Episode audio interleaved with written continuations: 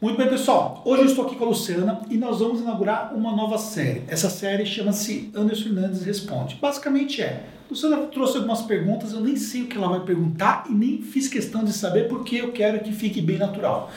E eu vou responder as perguntas dela. Então, tire proveito aí desse conteúdo. Vamos lá. Primeiramente, obrigado por vir participar do nosso programa de imersão de marketing. É um prazer estar aqui. Bom, é, já está rolando na internet aí para todo lado um comentário de que a profissão contábil pode acabar, enfim. De tudo que a gente está vendo, a gente sabe. A profissão contábil não vai acabar. Por outro lado, a contabilidade tradicional está com seus dias contados.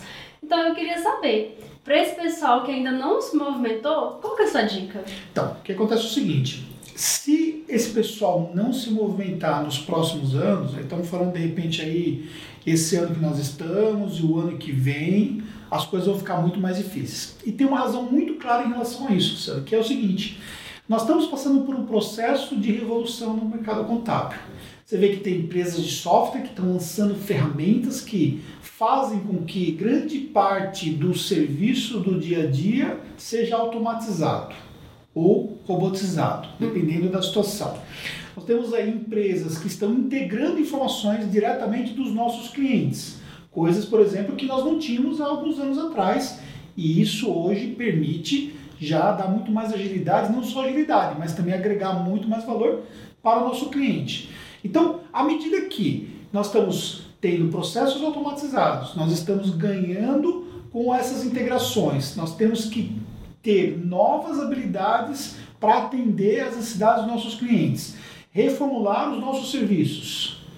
Quem não evoluir vai ficar muito para trás do processo. Por quê? Porque não vai ter um tempo para ter essa curva de experiência necessária para poder então correr atrás. Então, a ideia é começar o quanto antes o que a gente percebe que um dos fatores é que não tem esse acesso de informação para todo mundo. A informação está disponível, você vem buscar informação, uhum. você já acompanha conteúdos pela internet, você vê os eventos que estão acontecendo, você tem se movimentado, muitos outros dos seus colegas têm se movimentado, mas você deve notar que muita gente não está se movimentando. Né? Acontece muito. E aí o que acontece? Esse pessoal que não está se movimentando está perdendo então o acesso a essa informação. E aí essa, essa falta de acesso à informação e também essa falta de movimentação em transformar suas empresas contábeis é que coloca em risco. Uhum. É, tem um monte de contador reclamando, ah, o cliente não dá valor para o meu serviço e tal. Para esse pessoal que ainda continua nesse mimimi da ciência da riqueza e tudo, o que, que você tem para falar para eles? Então, olha só, esses movimentos que levam para a valorização profissional, e hoje a gente tem movimentos que realmente trabalham isso, é bem bacana isso, porque de uma certa forma ajuda no processo de motivação, ajuda a gente entender algumas coisas que nós podemos fazer dentro da nossa empresa, dentro do nosso serviço, dentro da nossa atividade como profissional, para poder agregar esse valor, para poder mudar esse retrospecto. Porém, isso é uma coisa que sempre existiu, né? O fato, por exemplo, de ah, o cliente não dá valor, mas isso não é diferente, por exemplo, também em outras áreas. Uhum. Então, o que acontece é o seguinte: o que a gente tem que saber? Tem que saber separar. O que é que nós temos que é bacana dentro do nosso convívio, dentro do, do movimento, dentro de uma associação, ou dentro de uma palestra, de um evento, e o que é realmente factível para o mercado. O mercado, como qualquer outra solução que o mercado procura, ele vai procurar aquilo que efetivamente atende a necessidade dele. Então o cliente ele vai valorizar o quê? Vai valorizar aquilo que efetivamente resolve o problema dele. Então, esperar que o cliente vá dar aquela valorização, esse, talvez esse exagero desse mimimi, é desnecessário, porque nós também somos assim em outras áreas. Por exemplo, a gente vai no dentista quando a gente precisa do dentista. A gente não fica, ah, meu dentista, sabe, vou dar quando a gente precisa ter um problema, a gente vai procurar o dentista, a gente vai no médico quando efetivamente tem uma necessidade, vai fazer um check-up e tal. A gente não fica, ó, oh, o médico, o médico, o médico. Por que o contador tem que ter essa movimentação? Não é diferente de outras áreas. Então a gente precisa entender claramente que esse processo de valorização ele tem que ser visto de outras formas. Então eu vejo a valorização de forma bem diferente eu vejo que o meu cliente valoriza o meu trabalho. Valoriza quando o quê? Quando eu consigo, por exemplo, entregar a conformidade que ele precisa sem gerar problemas, quando eu consigo estabelecer um relatório para que ele possa efetivamente tomar uma decisão estratégica. A gente recebe muito pouco cliente aqui, muito pouco mesmo. Uhum. Mas hoje, por exemplo, nós recebemos um cliente. Um cliente que veio porque ele está com alguns problemas na parte da gestão lá, e ele veio buscar algumas informações dentro dos relatórios que nós temos disponíveis para ele. Então, ou seja, isso é gerar valor, entendeu? E desde o momento que eu estou protegendo o meu cliente, por exemplo, de evitar que ele passe por um processo fiscalizatório, de uma orientação que nós estamos dando, por exemplo, lá na hora que vai fechar o imposto de renda dele, que vem de toda a informação contábil. Então, isso, eu, na minha opinião, é gerar valor para o cliente. Agora, esperar que o cliente dê esse reconhecimento, eu não espero o reconhecimento que eu tenho é o reconhecimento de pagar os honorários em dia, é efetivamente seguir as orientações, é o reconhecimento que eu espero. Agora também eu me coloco no lugar do cliente como eu me comporto em outras situações. Então acho que o contador, o profissional contábil, ele tem que se preocupar menos com essa questão de achar que o mercado vai ter que dar toda essa valorização e fazer bem feito o trabalho dele e ser feliz com aquilo que ele faz. Ele precisa enxergar que o que ele faz gera valor. E aí, consequentemente, o fato do cliente não reconhecer é apenas uma consequência desse processo todo, entendeu? Uhum. É, eu vim para imersão né, de marketing contábil e antes de vir eu fiquei muito na dúvida assim, se era realmente é, um curso para né, para minha realidade. Né? Então eu sou de cidade. Muito ligada na parte operacional, né? Isso, e trabalho no escritório é, de cidade de interior e tal. Então, assim, a respeito do marketing contábil, é, eu acho que seria bacana de a gente é, esclarecer se é para todo tipo de negócio contábil, né? Pra, se é para ramo maior, menor, é, marketing contábil online, offline, o que, que funciona melhor e tudo. Então vamos lá. Primeira coisa que você tem que considerar que existe uma amplitude no marketing contábil. Então, você viu, por exemplo, aqui nesse primeiro dia, é, a quantidade de diferentes ações que é possível você fazer. Uhum. O que você vai ter de diferente de uma empresa como está aqui na nossa cidade, de um formato como o nosso negócio aqui, que é essencialmente digital, uhum. de uma empresa que está numa cidade também como a nossa, mas tem um formato ainda mais tradicional, uhum. ou seja, tem pouca preponderância no digital, e de uma empresa, por exemplo, como é o caso, onde você está numa cidade bem menor, onde uma preponderância ainda muito pouco digital. É, o que, que vai fazer mais sentido de ações que você pode fazer? O que muitas vezes é, se pensa erroneamente é imaginar que somente fazer um marketing digital, uma ação em rede social, fazer um trabalho com Google Ads, que seria justamente você fazer campanhas, ou você trabalhar o seu site para gerar um resultado, que somente isso é marketing contábil, quando na verdade não. Isso é apenas uma das vertentes que o marketing traz. Uhum. A indicação de um cliente, que seria a forma mais antiga que nós temos dentro da contabilidade de conquistar clientes, é uma ação de marketing, de marketing contábil. Só que é uma ação que nós sempre aplicamos. O que nós temos hoje diferente é que essa ação evoluiu. Ela evoluiu. Então a gente consegue maneiras diferentes de conseguir fazer com que o cliente faça uma indicação para nós. Por exemplo, o cliente hoje pode gravar um conteúdo, a gente pode usar esse conteúdo de uma forma mais estratégica do que pura e simplesmente ele fazer ali a indicação pura e simplesmente como ele fazia antes. Então é uma forma que teve uma mudança dentro do marketing e que você pode adotar isso até dentro de uma cidade pequena. Então, você tem muita coisa que você pode fazer. Você pode, por exemplo, fazer parcerias dentro de uma cidade pequena.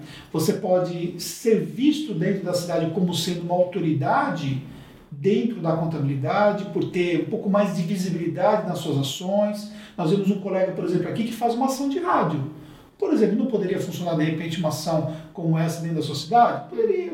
Se pegar, por exemplo, hoje é, os meios que nós temos hoje como o próprio rádio, ele quer especialista para falar de determinados assuntos. Então, por exemplo, quando ele tem acesso a um especialista como esse, você pode ter resultados. Lá no passado, por exemplo, nós fizemos é, quando nós não tínhamos toda essa parte digital, nós fazíamos muito trabalho com jornais. Nós tínhamos até uma assessoria de imprensa que ajudava nesse processo e saiu muitas reportagens, que eu tenho até hoje elas guardadas, catalogadas, de ações que nós fizemos em jornais. Uma das primeiras ações que nós fizemos de marketing foi uma campanha que eu fiz no jornal, onde eu fiz lá anúncios dentro do jornal. Então, ou seja, é possível você fazer isso. O que você precisa entender é que no marketing contábil você fica, precisa testar diferentes possibilidades e entender qual dessas possibilidades vai gerar mais resultados dentro da atividade que você está, dentro da região que você está. Independentemente disso, o marketing digital tem crescido também nas pequenas cidades. Então, por exemplo, as pessoas procuram as coisas no Google.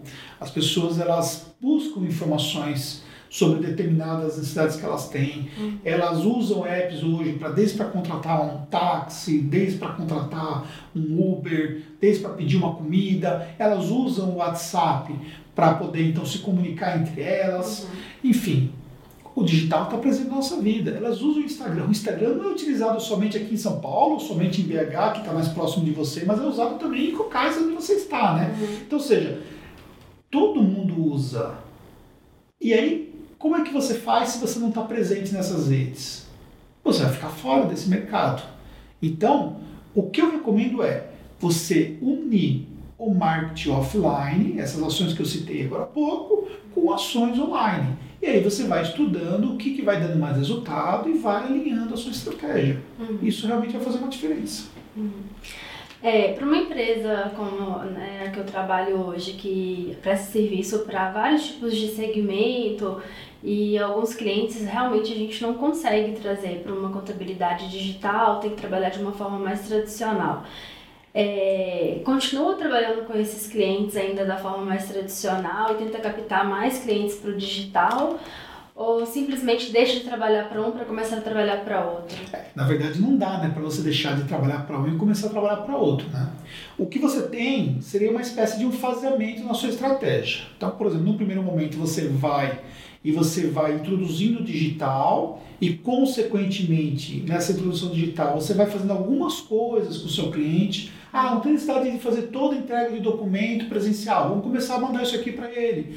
Pode mandar por e-mail, com uma ferramentazinha. Uhum. Você pode incentivar o seu cliente a usar uma ferramenta para buscar, capturar notas fiscais, para ter ali um arquivamento eletrônico daqueles documentos. De repente, você recebe um documento físico, você usa lá um escaneamento rápido. Né? Tem hoje sistemas que já escaneiam rapidamente, uhum. em escala, e já joga isso para uma pasta na nuvem. Então você, você consegue ir digitalizando o seu serviço no seu dia a dia e ganhando tempo.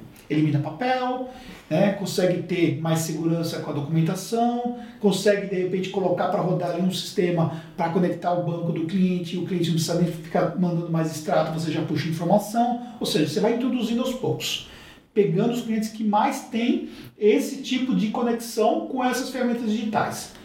No segundo momento, você pode atacar clientes 100% digital. E aí você pode, de repente, fazer isso paralelamente. Uhum. Esses clientes 100% digital. E aí esses clientes, paralelamente, é um outro modelo de negócio. O que você vai ter é que você vai ter, depois de todo esse processo, clientes que não vão ter adequação nenhuma.